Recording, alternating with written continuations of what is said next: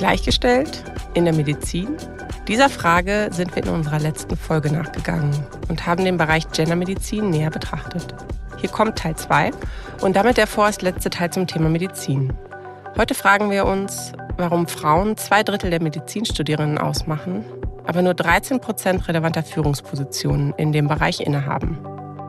Unsere Expertin und Gesprächspartnerin ist auch heute wieder die Ärztin Frau Professor Kaczmarczyk. 1990 wurde sie zur ersten Frauenbeauftragten des Klinikums Charlottenburg der Freien Universität in Berlin gewählt und hat unter anderem dafür auch die Verdienstmedaille der Charité erhalten.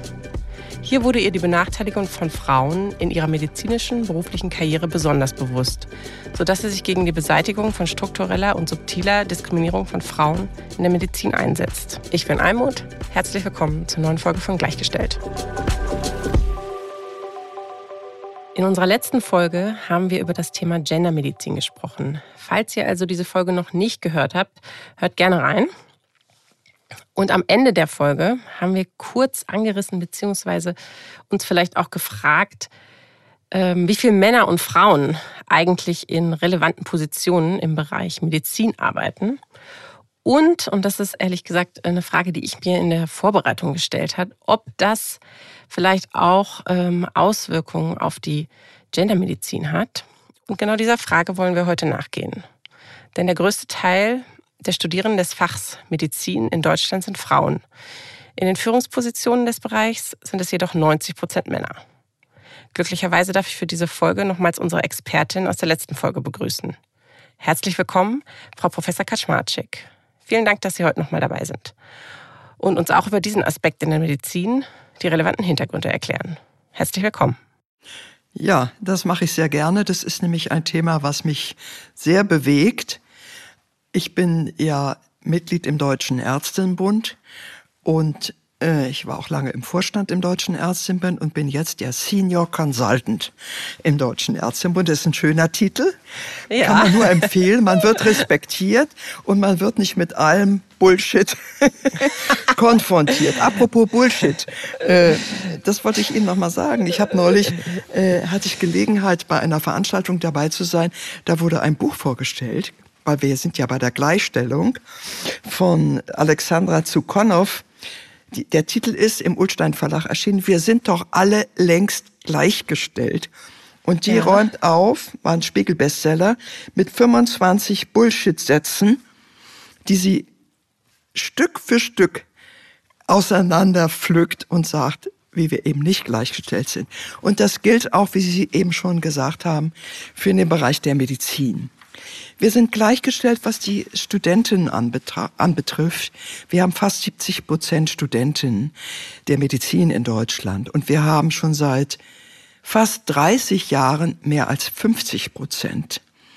Und diese Studentinnen treten an, auch mit der Vorstellung, was sie später werden wollen. Und ich will Augenärztin werden oder ich will Amtsärztin werden, ich will Chirurgin werden aber sie kommen nicht an die Spitze. Und ich habe ja die dritte Umfrage gemacht und das muss ich jetzt betonen, weil es immer nicht so klar auseinandergehalten wird, auch in der Berichterstattung in der Presse, unter den 38 medizinischen Fakultäten in Deutschland. Und ich habe gefragt nach den wichtigsten klinischen Fächern also nicht nach der Vorklinik, Anatomie, Physiologie, Biochemie und so weiter, sondern nach den wichtigsten klinischen Fächern. Chirurgie, Neurologie, Unfallchirurgie, Dermatologie, Frauenheilkunde. 15 wichtigste klinische Fächer und zwei Institute. Das Institut für Radiologie, also Röntgenheilkunde und Pathologie. Und dabei ist bei der letzten Umfrage, die ist im letzten Jahr erschienen, rausgekommen, dass in den Führungspositionen dieser Fächer 13 Prozent Frauen sitzen. Und dieses seit sieben Jahren. Vorher gab es diese Umfragen gar nicht. Und es wird oft davon geredet, ach, es gibt so viel Professoren, 24 Prozent in der Medizin. Das mag ja richtig sein, aber da werden die Professoren, die nicht in Leitungsfunktionen sind, mitgezählt. kann natürlich sagen, eine Oberärztin, die Professorin ist, ist auch in einer Leitungsfunktion ihren Assistenten gegenüber, aber über ihr ist immer noch ein Chef. Oder Professoren, die in den Gesundheitswissenschaften, Public Health oder medizinische Soziologie, äh, die werden mitgezählt. Mir ging es um die rein klinischen Fächer, äh, weil da ist die Macht und das Geld. Da wird gesagt, was wird geforscht, was wird gelehrt, wie verhandelt, wie, wer wird ausgebildet, wer wird gefördert. Und gefördert wird in der Regel der jüngere weib, äh, männliche Kollege, der jüngere männliche Kollege. 13 Prozent. Im Umkehrschluss 87 Prozent Männer, eben auf Lehrstühlen der Medizin, wo entschieden wird, was wird gelehrt, was wird geforscht, wie wird behandelt auch.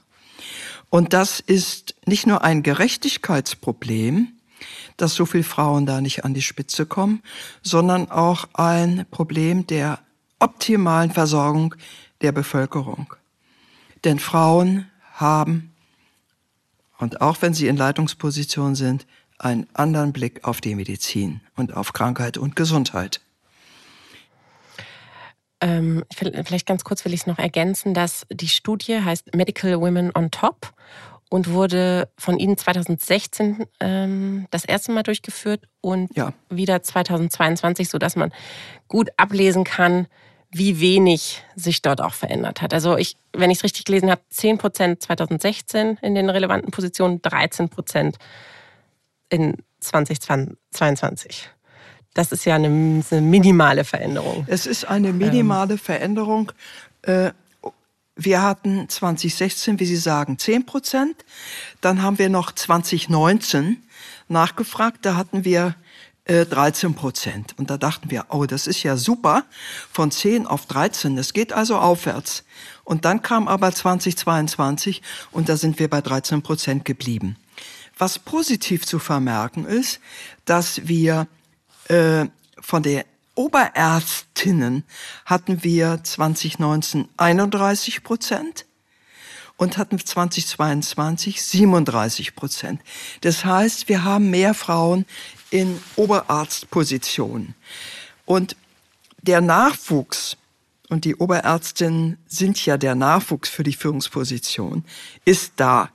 Die Oberärztinnen, das sind zum Teil selbst schon Professoren, aber mit nachgeordneten Stellen, W2-Stellen, sind zum Teil auch leitende Oberärztinnen, sind zum Teil habilitiert, wobei die Habilitation in der Form, in der sie durchgeführt wird, eigentlich äh, ein Auslaufmodell ist meines Erachtens, aber das ist eine andere Baustelle. Also wir hätten genug Frauen, die das Potenzial haben, eine Chefposition, eine Instituts- oder Klinikleitung zu bekommen. Dasselbe hm, gilt übrigens auch für die Chefposition in den großen kommunalen Krankenhäusern. Ich konzentriere mich aber auf die medizinischen Fakultäten, weil von dort, von den Lehrstühlen aus, geht ja viel Meinungsbildung auch aus, was die Information der Bevölkerung über bestimmte Sachen angeht.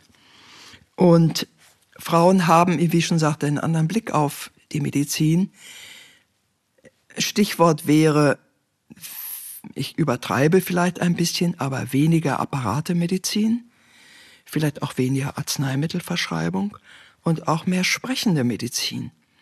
Jeder, jede weiß aus ihrer eigenen Erfahrung, dass oft ein längeres Gespräch einen großen Heilungswert haben kann. Das wird aber nun von den Krankenkassen nicht entsprechend honoriert.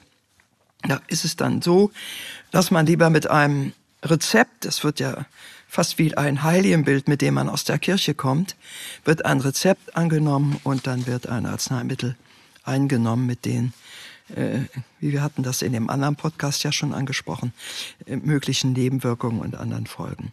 Also das ist eine, ein großes Potenzial, was da an Frauen verloren geht. Vielleicht ganz kurz noch, was verstehen Sie unter ähm, Beratmedizin? Ja, dass eben bei jeder Beschwerde die zum Teil auch ganz andere Ursachen haben kann. Ein Apparat, eine Apparatemedizin greift, da wird dann noch mal was geröntgt oder wird ein Ultraschall gemacht, eine Szintigraphie gemacht, da wird Blut abgenommen. Viele dieser Befunde sind ja negativ und dass man vielleicht, wenn Klagen kommen äh, für, von Patienten und Patientinnen, oft mit einem Gespräch, wenn ein Hausarzt, eine Hausärztin auch das familiäre Umfeld kennt, eine Heilungs- oder Besserungschance hat. Und das weiß eigentlich jeder Patient, jede Patientin, auch aus eigener Erfahrung. Bevor jetzt eine große Apparat der Medizin in Gange gesetzt wird. Und das sind Geräte, die werden für viel Geld angeschafft und die müssen sich auch irgendwo amortisieren. Die müssen das Geld auch wieder reinbringen. Und da wird oft sehr schnell eine kostenspielige Untersuchung veranlasst, wo eigentlich das Eingehen auf die Klagen der Patienten und Patientinnen angesagter wäre. Ich will nicht der Apparat der Medizin hier den Garaus machen, um Gottes Willen. Manchmal ist ein Ultraschall extrem wichtig und führt weiter in einer Diagnose und auch zu einer Therapie, die erfolgreich ist. Aber es wird meines Erachtens zu leichtfertig, äh, auch bei einer Blutentnahme, Gott, was wird da alles untersucht? Ohne einen Hinweis vielleicht manchmal auf einen krankheitsrelevanten Faktor. Was könnten solche äh, Faktoren aus dem Umfeld sein, wo vielleicht auch äh, ein Hausarzt oder eine Hausärztin etwas erkennen könnte, wenn sie ein längeres Gespräch mit den Patienten, Patientinnen führen würde? Naja, ich selbst bin nicht verheiratet, aber ich könnte mir zum Beispiel vorstellen, dass ein Ehekrach, ja, im Hintergrund ist. Der wird natürlich nicht sofort dem Hausarzt oder der Hausärztin erzählt, aber man kommt in die Praxis und sagt, ach, ich habe so Magenschmerzen. Äh, ja. Und ja. dann wird, ja, dann machen wir mal eine Magenspiegelung. Ja? Und dann wird mhm. ein Überweisungsschein ausgefüllt und man geht zur Magenspiegelung mit negativem Befund. Und dann sind vielleicht die Magenschmerzen auch weg, wenn man sich vertragen hat. Ich meine, das ist jetzt alles sehr vereinfachend. Ja, na klar, ich möchte nur betonen, dass es oft Ursachen für Beschwerden gibt, auch Kopfschmerzen gerade. Und vielleicht auch manchmal Migräne, die ja vorwiegend auch Frauen trifft, die auch psychische Ursachen haben können. Nicht müssen, aber haben können. Und die sich in einem Arzt, Ärztin, Patient, Patientin Gespräch auch herauskristallisieren. Ja, ich würde an der Stelle auch ähm, einmal kurz eine Studie aufgreifen, über die ich ähm, gestolpert bin und die für mich auch so ein bisschen ausschlaggebend dafür war, dass ich gesagt habe, wir müssen unbedingt eine Folge über Medizin machen. Und zwar habe ich gelesen, dass es eine Studie in Kanada gab, die ähm, besagt, dass wenn Frauen von einem Mann operiert werden, die Wahrscheinlichkeit dafür, dass die Operation einen schlechten Ausgang hat, um 15 Prozent höher liegt.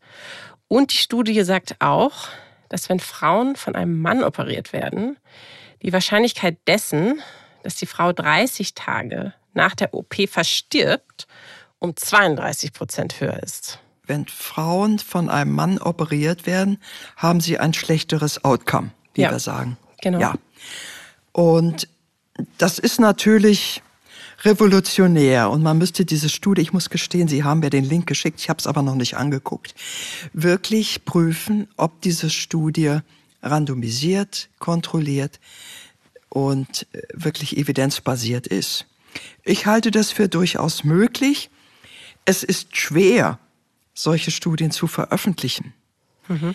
Es gibt auch Studien, die zeigen, übrigens auch aus Kanada war das ja vor Jahren schon, dass äh, Männer mehr Kunstfehler machen, gerade im chirurgischen Bereich als Frauen.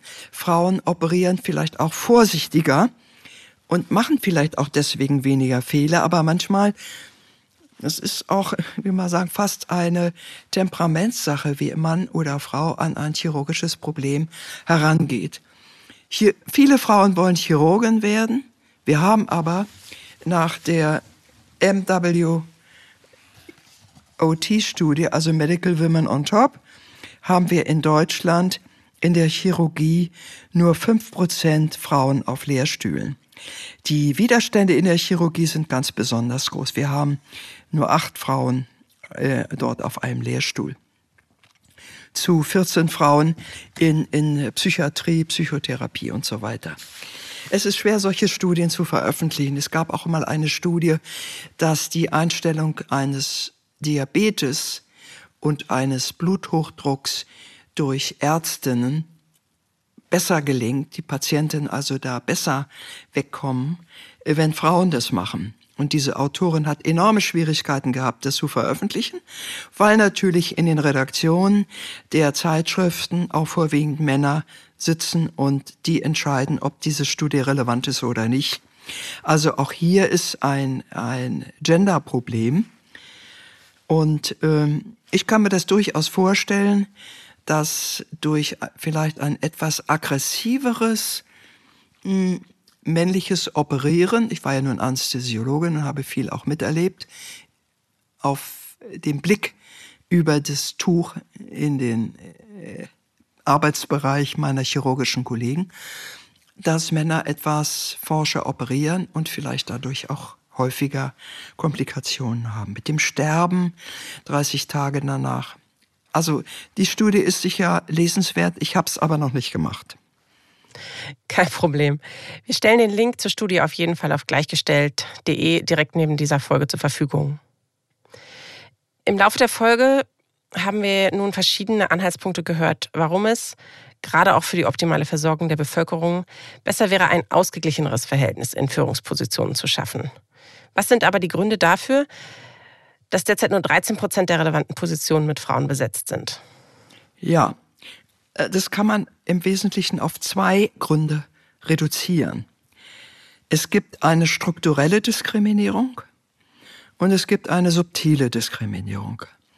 Die strukturelle Diskriminierung besteht beispielsweise darin, dass eine schwangere Kollegin nicht mehr weiter operieren darf, also länger in den, in den Schwangerenurlaub muss, dass sie oder nicht mehr eingeteilt wird für bestimmte Sachen, dass in den Kliniken keine schwangeren Arbeitsplätze existieren, an denen sie auch als Schwangere sinnvoll arbeiten kann und auch an ihrer Karriere weiter basteln kann, dass die Kinderbetreuung zum Teil noch sehr marginal ist, sehr schlecht ist und auch die Arbeitszeiten von Frauen nicht genügend in, ins Kalkül fließen bei der Kinderbetreuung, dass äh, schwangere Frauen nicht eingestellt werden oder wenn sie schwanger werden, dass, vers dass versucht wird, sie schnellstens wieder loszuwerden. Auch jüngere Frauen, die ja schwanger werden könnten, es schwieriger haben, einen Job mit Karrierechancen zu bekommen. Das ist alles die strukturelle Diskriminierung, die zusammenhängt im Wesentlichen mit Schwangerschaft, Kinderbetreuung, äh, Elternzeit. Männer nehmen immer noch zu wenig Elternzeit, im Schnitt so zwei Monate, das ist viel zu wenig. Und auch die mangelnde Unterstützung gerade durch den Ehepartner oder Lebenspartner oder den Kindspartner, was auch immer, bei einer Frau, die eine Karriere machen will. Also strukturelle Diskriminierung. Schwieriger herauszufinden ist die subtile Diskriminierung, die nicht ausgesprochen wird, die man schlecht in Zahlen fassen kann. Neulich hat eine junge Unfallchirurgin ein Buch herausgegeben mit dem Titel Ach, operieren können Sie auch? Oder, oder heißt der Titel Ach, können Sie denn auch operieren? So ähnlich. Mhm. Dies wurde ihr gesagt, als sie in den Operationssaal kam, den OP betrat ach, Sie können auch operieren. Wenn eine junge Kollegin mit so einem Spruch empfangen wird, dann ist ja die Lust an der Arbeit schon mal etwas vergangen. Ja. Und ich habe ja viel Seminare gemacht mit meiner Kooperationskollegin Dr. Ulrike Ley zusammen. Und die erzählt immer die Geschichte einer jungen Kollegin, die in den OP kam und mit dem Spruch empfangen wird von einem männlichen Kollegen, ach, da kommt ja unsere neue Quotenfrau. Mhm. Kommt ja unsere neue Quotenfrau. Und da hat sie gesagt, Herr Kollege, bei mir zählt die Qualifikation. Ich weiß aber nicht, wie es bei Ihnen ist. Immerhin. und daraufhin schlagfertig, finde ich toll. Ja. Und daraufhin war erstmal Ruhe. Und natürlich, wenn wir auf die Quote kommen, natürlich ist die Qualifikation eine Voraussetzung. Und die Frauen haben ja auch die Qualifikation. Die sind ausgebildet von den Männern, die ihnen jetzt den Zugang zu den Führungspositionen verweigern. Aufgrund subtiler Diskriminierung. Die trauen es den Frauen einfach nicht zu. Und das ist gerade ausgeprägt in den, in der Chirurgie. Es war auch in der Gynäkologie, die zum Teil ja auch ein operatives Fach ist, hatten Frauen es ganz besonders schwer. Wir hatten ja jahrelang nur eine Gynäkologin auf einem Lehrstuhl in München, der auch mit großen äh, Schwierigkeiten mit einer Frau besetzt wurde. Frau Professor Marion Kichle war lange die einzige. Inzwischen haben wir ein paar mehr Frauen und wir haben auch überwiegend in der Assistentenschaft Frauen, die eben auch einen Lehrstuhl für Gynäkologie bekleiden könnten und hochqualifizierte Oberärztinnen. Ähm, jetzt haben Sie zum Beispiel genannt, dass, dass die männlichen Kollegen die natürlich, äh, wenn sie in den höheren Positionen sind, dafür ausschlaggebend sind, auch die jeweilige Frau dorthin zu befördern, ihnen das vielleicht nicht zutrauen. Ähm, ein wichtiger Aspekt, über den ich auch gelesen habe, ist doch auch, aber korrigieren Sie mich da gerne, ähm, das Thema Publizieren, was ja in der Medizin auch noch einen besonderen Stellenwert ähm, einnimmt. Was, was versteht man darunter und wo liegen da vielleicht die Problematiken? Ja, das ist eine wirkliche Problematik. Man wird in der Medizin nur etwas, jedenfalls in der Universitätsmedizin, wenn man sich habilitiert und dazu muss man forschen. Und Forschung in der Klinik an klinischen Fragestellungen zu publizieren ist möglich, aber es gibt da diesen sogenannten Impact-Faktor der für diese Journals, in denen da publiziert wird, sehr gering ist. Und jeder, der über einen abstrakten Mediator im Hinterhaupt der anästhesierten Ratte forscht, ich sag's mal überspitzt, und das publiziert, wovon nur wenige Menschen auf der Welt überhaupt etwas verstehen, das wird aber publiziert und hat einen viel höheren Impact-Faktor. Ob das Konsequenzen für die Klinik hat, steht völlig dahin. Und es geht schon damit fängt damit an, dass Frauen in der Klinik auch weniger für Forschung freigestellt werden. Die Männer werden mehr freigestellt. Ich habe eine große Umfrage damals in der Charité gemacht und da war das ein absolutes Karrierehindernis für Frauen, die von ihren Chefs nicht für Forschung freigestellt wurden, weil sie ja die Krankenversorgung so gut gemacht haben und das war auch wichtig. Mhm. Den Chef vertreten haben, wenn der auf den Kongress fuhr und so weiter. Also die Männer kamen in der Forschung schneller voran und publizierten dann auch, oft mit Frauen zusammen. Und da war oft am Anfang dass der Fehler, dass nicht ganz klar war, wenn wir diese Arbeit publizieren mit unserem Team zusammen, wer steht vorne, also wer ist der Erstautor, Erstautorin, wer steht hinten als Letztautor, Letztautorin. Als Letztautor fungiert meistens der Chef, obwohl der gar nichts mit der Arbeit oft zu tun hat, der setzt sich einfach noch mit drauf. Ach, das ist ja schön, was Sie da gemacht haben, da setze ich mich noch mit drauf. Äh, aber der Streit um die Erstautorenschaft. Und ich habe selber ja auch viel geforscht, lange Jahre eine Arbeitsgruppe geleitet, die experimentelle Anästhesie. Und wenn wir ein Projekt angefangen haben, dann war völlig klar, wer forscht, wer macht mit, wer macht welchen Teil des Projektes wie sieht nachher die Reihenfolge der Autoren und Autorinnen auf? Mehr als fünf gab es nicht. Und wenn ein Doktorand oder eine Doktorandin dabei war, war klar, sie sind mit dabei, sie haben einen Anteil an dem Forschungsergebnis erarbeitet. Und aber jemand aus meiner Arbeitsgruppe ist Erst- oder Letztautor. Und der Doktorand, die Doktorandin bekamen ihre Doktorarbeit mit Termin und das hat immer gut geklappt. Ich habe ja über 30 Promotionen betreut, die fast alle mit Magna Cum Laude, also mit sehr gut promoviert haben. Es gab nie Streit. Und das wird oft vernachlässigt bei Forschungsprojekten. Da machen alle mit, Und dann ist das Ergebnis da und dann wollen alle auf das Paper, auf diese Veröffentlichung mit drauf. Und dann heißt es ja, du hast ja nur die Statistik da gemacht und so weiter und so weiter. Und dann gibt es Streit. Und in der Regel sind Männer, die den Streit besser austragen können unter sich, mehr auch dann Seilschaften bilden, du bist jetzt mit drauf und nehme ich dich dann auf die nächste Publikation. Und die Frauen stecken dann zurück. Die Frauen stecken zurück und sagen nicht, hallo, das haben wir aber mal anders abgemacht und ich will. Ich hatte da als Gleichstellungsbeauftragte auch Probleme. Kommt eine junge Frau zu mir und sagt, ich habe meine Doktorarbeit, mein Doktor ist fertig, interessantes Thema. Mein Doktorvater hat das veröffentlicht als äh, in einer guten Zeitschrift und ich bin nicht mal Co-Autorin. Ich stehe da gar nicht mit drauf. Und dann haben wir gesagt, was machen wir denn jetzt? Da habe ich mir den Doktorvater einbestellt und habe gesagt, also wie soll das jetzt gehen? Das ist ja unmöglich, was Sie da gemacht haben.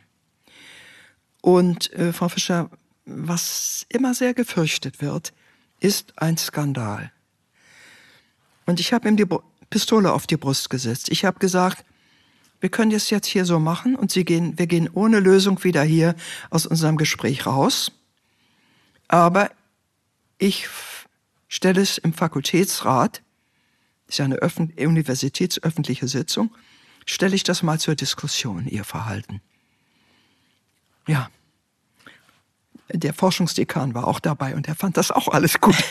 Und da haben wir gesagt, und dann hat er gesagt, na ja, also wir haben die nächste Publikation, ist schon in der Pipeline drin, die kommt und die Kollegin kommt dann da als Co-Autorin mit drauf. Mhm. Und damit haben wir diesen Kompromiss. Das ist zwar ein fauler Kompromiss, aber immerhin, es war ein Kompromiss und den haben wir dann gemacht. Und damit war die Kuh vom Eis.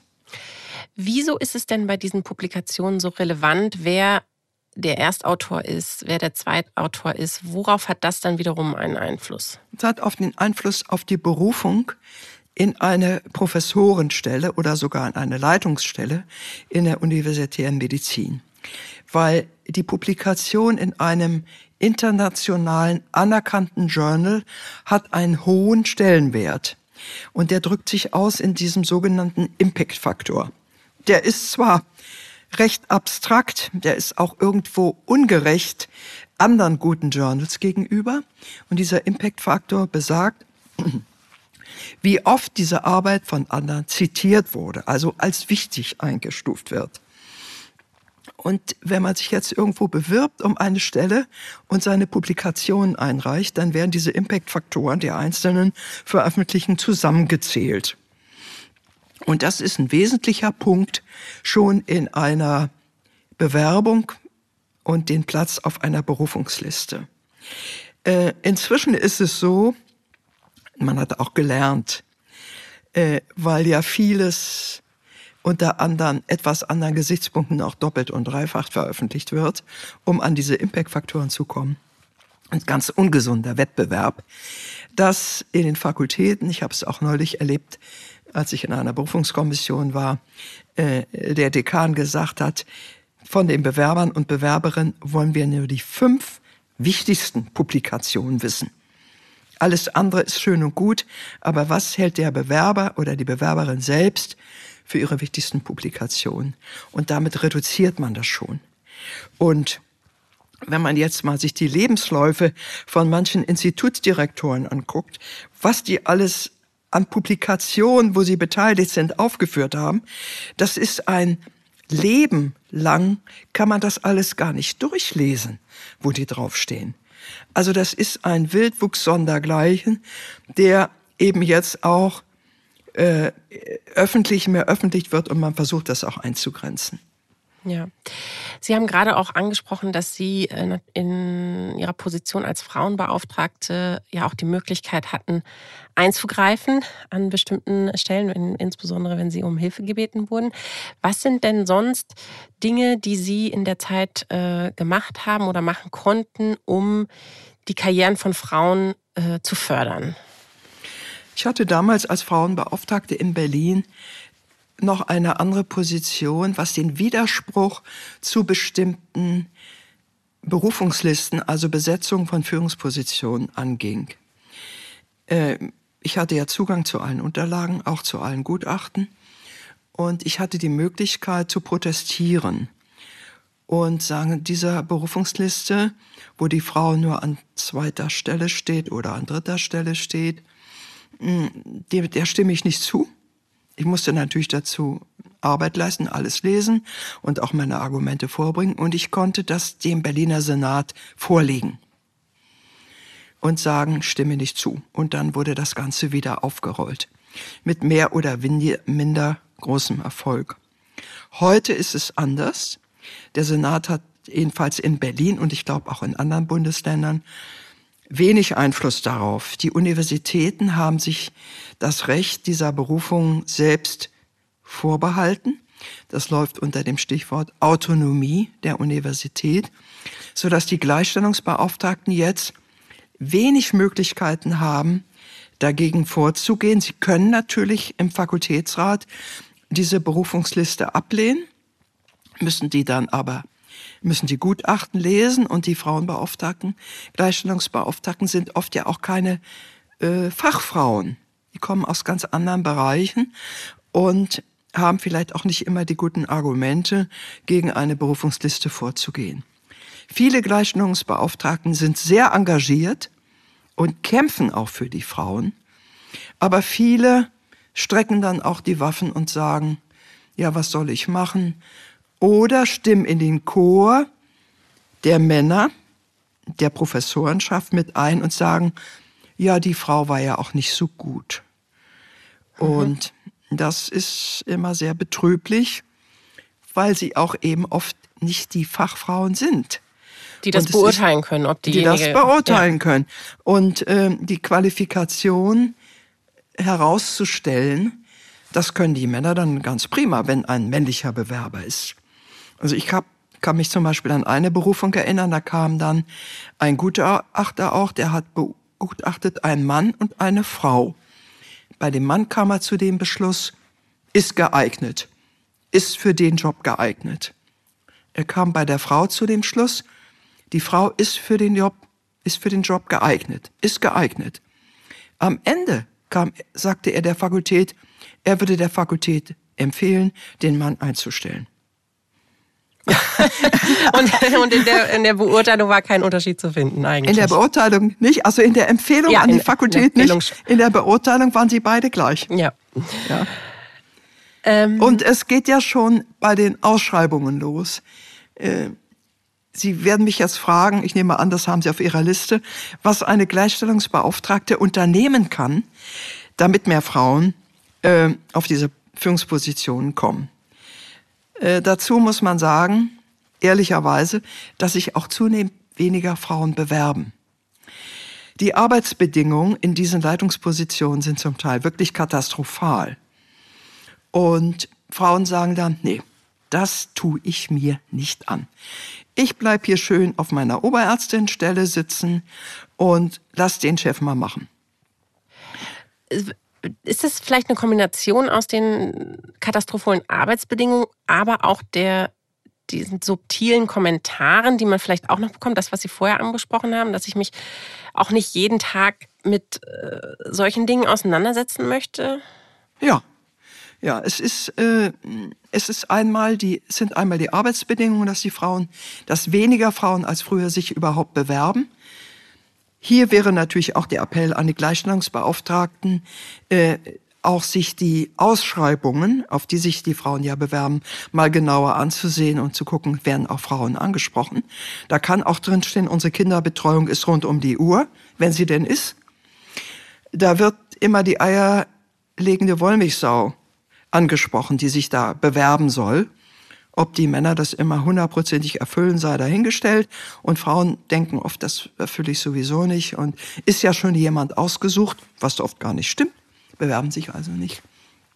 Und die, die Frage ist eben, äh, warum sind die Arbeitsbedingungen so schlecht? Darin kann man, könnte man viel ändern. Das ist aber eine andere Baustelle. Wie kriegt man Frauen dazu, sich auf so eine Stelle zu bewerben? Und mein Tipp ist da das Zauberwort Job Sharing.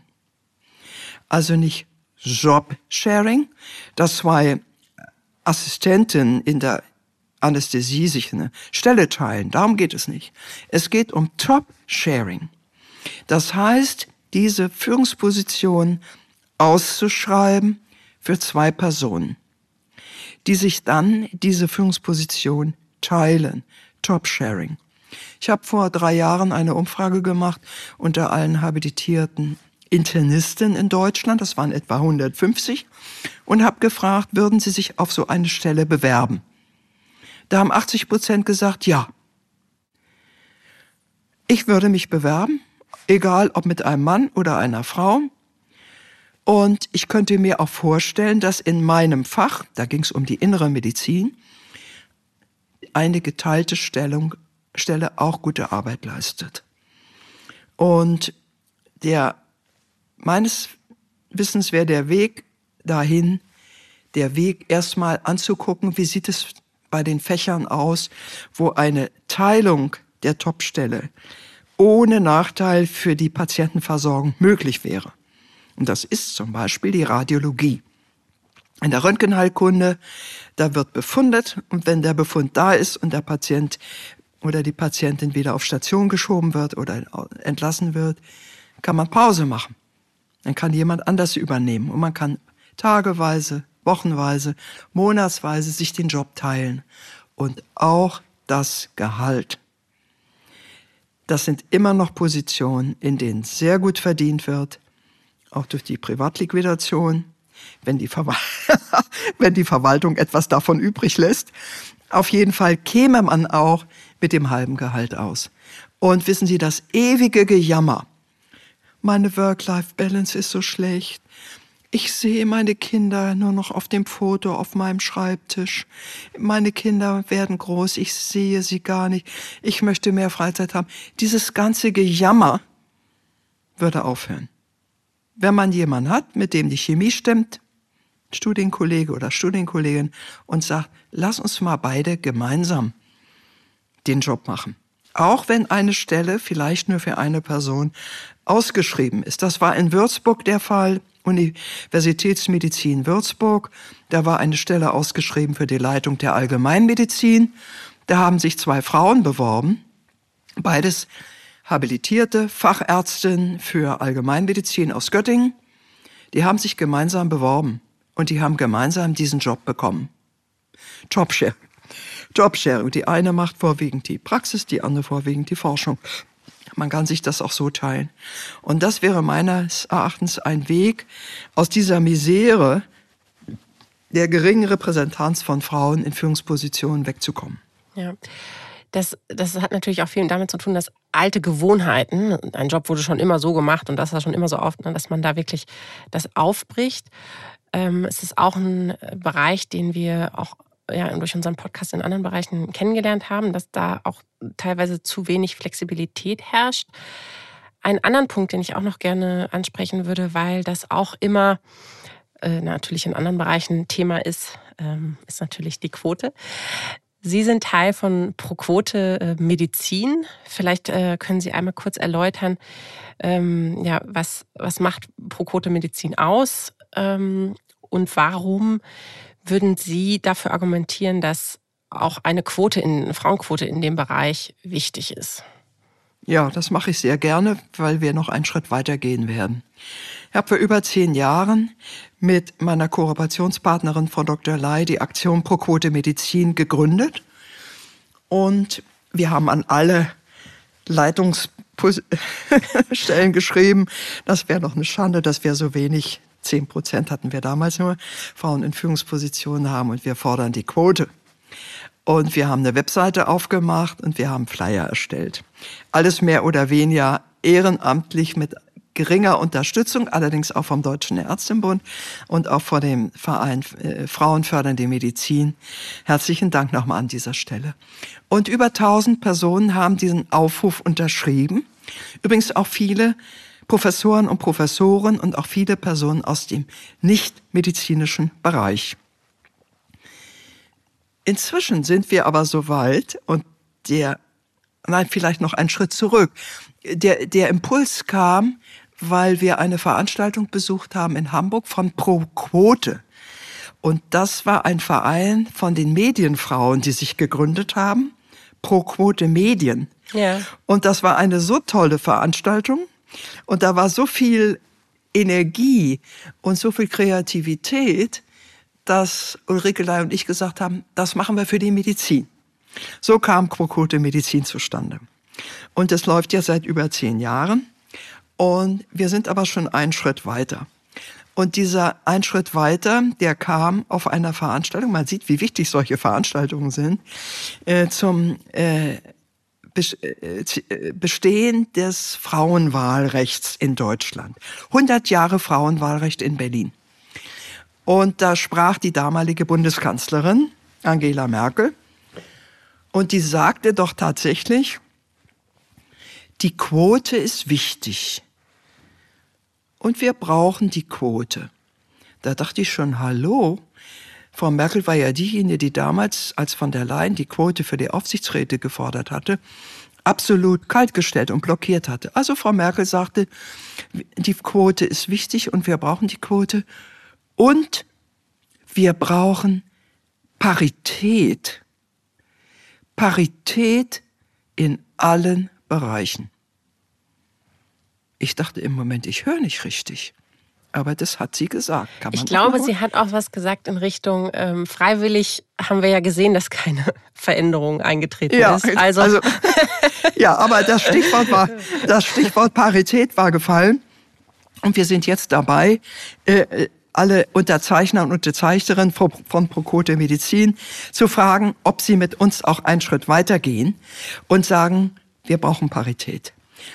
Sie hatten das schon äh, in einem anderen Podcast angesprochen. Nee, hier 50 Prozent Frauen. Inzwischen sind es ja fast 70 Prozent Frauen, die Medizin studieren.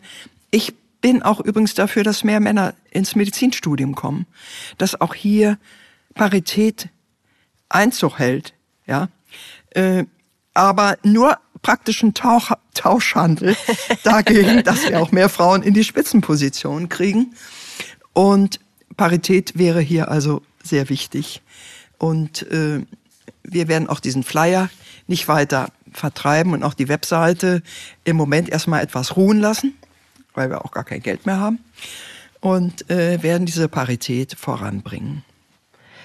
Ähm, ich möchte da auch noch mal ein, äh, ein Zitat von Ihnen aufgreifen, was ich in einem Interview gelesen habe, äh, wo wir dann auch noch mal anschließen könnten zu der Frage, was Frauen vielleicht auch selbst tun können, um ja, ihre, ihre Karriere im medizinischen Bereich positiv zu beeinflussen. Und zwar äh, haben Sie gesagt, dass ähm, Frauen oftmals denken, dass es auf die Leistung ankommt und das aber gar nicht so der Fall ist. Und das würde ich gerne kurz noch diskutieren, weil natürlich ganz oft ähm, in dem Moment, wo Menschen Frauenquote hören, kommt ja sofort äh, oder wird gerne genutzt das Totschlagargument, ja, aber das soll doch alles aufgrund von Leistung entschieden werden und nicht aufgrund dessen, dass äh, die Person jetzt eine Frau ist. Und äh, ich habe mich sehr gefreut, das Zitat zu lesen und möchte jetzt gerne nochmal Ihre Worte dazu hören. Ja, also äh, das ist ein Totschlagargument, dass äh, eine Stelle, jedenfalls dem Bereich, den ich überblicke, nur besetzt wird, weil eine Frau dahin muss. Natürlich, wenn eine Frau berufen wird oder eine Leitungsposition bekommt, ist die Leistung da. Das ist doch gar keine Frage. Aber die Frage, andere Frage ist immer, wer beurteilt eigentlich die Qualität und die Leistung? Und da sind wir natürlich dann auch wieder bei Männern, die andere Schwerpunkte setzen auf das, was Leistung ist. Und äh, da geht's dann halt um diesen ominösen Impact-Faktor und die hat, den hat vielleicht ein Mann einen höheren Impact-Faktor.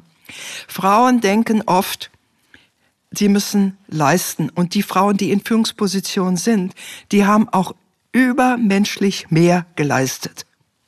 Aber um an die Spitze zu kommen, ich zitiere eine alte Arbeit von Sabine Askedom, gibt es drei Faktoren. Leistung, Bekanntheitsgrad und Selbstdarstellung. Und Männer sorgen eben für ihren Bekanntheitsgrad. Frauen, die irgendwo in eine Kommission kommen, setzen sich in die hinterste Reihe. anstatt sich vorne reinzusetzen, dass alle sehen, aha, jetzt ist sie da und sie müssen auch das Wort ergreifen. Bekanntheitsgrad und Selbstdarstellung. Sie gucken, wenn Sie Webseiten angucken, manch, von manchen Kliniken, wie sie Chefs sich darstellen und da, dann suchen Sie zum Beispiel mal nach der Frauenbeauftragten, die taucht da gar nicht auf, anstatt mit Bild und Selbstdarstellung und dem, was sie schon alles gemacht hat. Und es gilt für Frauen generell. Frauen meinen immer, und so gelangen sie in dieses berühmte Hamsterrad rein, Leistung, Leistung, Leistung, alle werden schon merken, wie gut ich bin. Und sie strampeln und treten in diesem Hamsterrad. Das interessiert gar keinen mehr. Die Männer sitzen nebenan beim Kaffee trinken und schlagen die Flöcke ein und die Frau dreht sich im Hamsterrad. Ein schönes Bild, was ich oft in Vorträgen verwende. Und die Frauen haben zu wenig Selbstbewusstsein, stecken eher zurück, pochen viel zu wenig auf das, was sie gemacht haben, lassen sich auch zurückdrängen in ihrer Karriere. Kommt ein Chef und sagt, ach, warum wollen Sie denn Ihre Habil jetzt schon einreichen? Äh, machen Sie doch erstmal dies und das und jenes fertig, dann sehen wir weiter. Anstatt zu sagen, lieber Chef, ich erfülle die Kriterien, ich reiche ein und bitte unterstützen Sie mich. Ja. Und dann geht die Post ab. Ja. Also Frauen sind, das hat irgendwas mit dieser Selbstwirksamkeit zu tun. Sie trauen sich einfach viel zu wenig zu. Und wenn Sie sich bewerben irgendwo und Sie sehen die Ausschreibung und Sie werden zum Vorstellungsgespräch eingeladen, dann sagen die, ja, also Sie wollen ja das und das auch von mir. Das habe ich aber noch nie gemacht. Das weiß ich nicht, ob ich das kann. Dann ist sie ja schon unten durch. Ein Mann sagt, ja, damit habe ich keine Erfahrung, aber das traue ich mir zu, das kriege ich schon hin. Ja. Das ist natürlich ein Aspekt, der äh, uns auch äh, bei den Gesprächen in anderen Branchen begegnet ist. Ähm, und deswegen fand ich das auch sehr gut, dass Sie ähm, diese subtilen Sprüche auch nochmal angesprochen haben, weil ich mich auch oft frage, woher kommt das, dass man sich vielleicht auch weniger selbst darstellt, etc. Ich denke mir auch manchmal, wenn ich natürlich täglich auch bestimmten Kommentaren etc. ausgesetzt bin, steigert das natürlich nicht mein Selbstwertgefühl und, und man, man kommt in das von Ihnen genannte Hamsterrad, das noch mehr leisten zu müssen und, und nicht sagen, ah, okay, das ist aber das, was ich schon erreicht habe und das kann ich auch nach außen hin verkaufen. Ja, diese subtilen Sprüche und übrigens, äh, ich habe das neulich gerade wieder von einer Kollegin aus der Gynäkologie gehört dachte, wir würden wirklich mal im Gynäkologie-Operationssaal äh, äh, ein Mikrofon aufstellen, was da an auch an sexistischen Sprüchen äh, gegenüber Fra äh, Frauen äh, zum Ausdruck kommt. Das ist eine Katastrophe. Und wir haben halt eine strenge Hierarchie immer noch in der Medizin. Und äh, Frauen werden subtil diskriminiert an verschiedenen Stellen. Ähm, die Gleichstellungsbeauftragten haben damit zu tun. Hm, sie versuchen auch da tätig zu werden. Manchmal klappt es. In der Charité gab es auch mal einen Fall, da wurde dann jemand, ein Ordinarius äh, für Kardiologie war das, glaube ich, also ganz hohe, hohen Stellenwert im hierarchischen System äh, an der Spitze, der wurde dann auch ermahnt, das schon mal zu lassen. Aber es ist ein Problem immer noch, dass auch viele Ärzte äh, mit sexueller Belästigung zu rechnen haben und mit sexistischen Sprüchen. Und das steigert das Selbstwertgefühl natürlich nicht. Die müssen sich aber wehren, müssen sich zusammentun und müssen auch, wenn die Frauenbeauftragte und Gleichstellungsbeauftragte nicht reagiert, da irgendwie tätig werden. Das ist ja der, der Begriff, den Sie auch oft erwähnen, das Thema Seilschaften, ja, dass man sich wirklich zusammentut und gemeinsam ja. was erreichen kann. Ja, und die Seilschaften, das können die Männer ganz prima. Die haben das schon seit Jahrhunderten auf dem Schirm, wie sie Seilschaften bilden. Und die Frauen bilden auch Seilschaften, aber zu wenig Seilschaften, mehr eben das Netzwerk. Und das Netzwerk ist ja wie so eine schöne Hängematte, in der man sich schaukelt und denkt, ach wie schön, ich bin so vernetzt, das nutzt aber nicht so viel. Wichtig sind Seilschaften, wo die eine Frau die anderen am Seil hochzieht. Nämlich, das ist das, was die Männer machen. Und dafür gibt's dann eine Hand wäscht die andere. Der Hochgezogene tut dann auch für den anderen etwas, der ihn hochzieht. Und dieses äh, von einer Hand wäscht die andere, das haben die Frauen nicht so drauf. Ja. Ähm, ich möchte auf jeden Fall äh, einmal, einmal Danke sagen Ihnen für die ganzen großartigen Einblicke, die Sie uns hier gegeben haben. Da Sie natürlich sehr, sehr viel mehr Erfahrung in dem ganzen Bereich haben als ich, auch nochmal hier die abschließende Frage, gibt es einen Bereich, wo Sie sagen würden, das müssten wir noch ansprechen, das müsst, äh, möchten Sie gerne ergänzen? Ja, also meine Schwerpunkte jetzt sind die Werbung für Stop-Sharing. Äh, da muss man die, auch die Politik sensibilisieren. Da sind wir auch vom Deutschen Ärztebund jetzt dabei. Das Zweite ist, dass überall unter anderem auch vom Deutschen Ärztebund, aber auch in den Universitätsmedizin äh, Mentoring-Programme laufen. Da fühlen sich natürlich alle Frauen dann auch angesprochen und bewerben sich auch dafür, fühlen sich wohl. Da muss aber auch ganz klar evaluiert werden, welche Mentoring-Programme haben etwas gemacht, wo eine Frau sagt, ohne diese Mentorin und das Mentoring-Programm wäre ich nie dahin gekommen, wo ich jetzt bin. Dann ist es natürlich so, dass die Frauen, die auch auf Leitungspositionen sind, auch ihre Vorbildfunktion wahrnehmen. Es gibt zu wenig Vorbilder. Als ich in Freiburg studierte, kannte ich keine einzige Professorin. Es gibt jetzt aber viele. Ihre Vorbildfunktion wahrnehmen und auch als Mentorin tätig werden. Und dann muss, müssen natürlich, aber das ist, wie gesagt, eine andere Baustelle, die Arbeitsbedingungen in den Kliniken sind zum Teil katastrophal. Deswegen gehen auch die Kollegen und Kolleginnen jetzt auch Berlin hier auf die Straße. Neulich wurde nicht nur mehr Geld gefördert, sondern auch mehr Arbeitszeit, freie Zeit für die Patienten und Patientinnen. Und das wird natürlich schwierig, solange große Medienkonzerne, Gesundheitskonzerne äh, den Profit von den Kliniken abschöpfen. Also das, das sind viele Sachen. Ja. Ich kann die jetzt alle gar nicht einzeln aufzählen. Aber ich glaube, ich habe einiges angesprochen und da müssen wir dranbleiben. Absolut. Und das werden wir auch. Ähm, wir werden auf jeden Fall ähm, auch über die, über die Studien äh, etc., über die wir heute gesprochen haben, auch auf unserer Homepage dann entsprechend verlinken, gleichgestellt.de. Da kann man dann selbst auch nochmal das eine oder andere nachlesen. Und jetzt nochmal vielen, vielen Dank an Sie ähm, für die ja, die zweite Folge jetzt auch ähm, und für die tollen Einblicke. Herzlichen Dank. Gerne.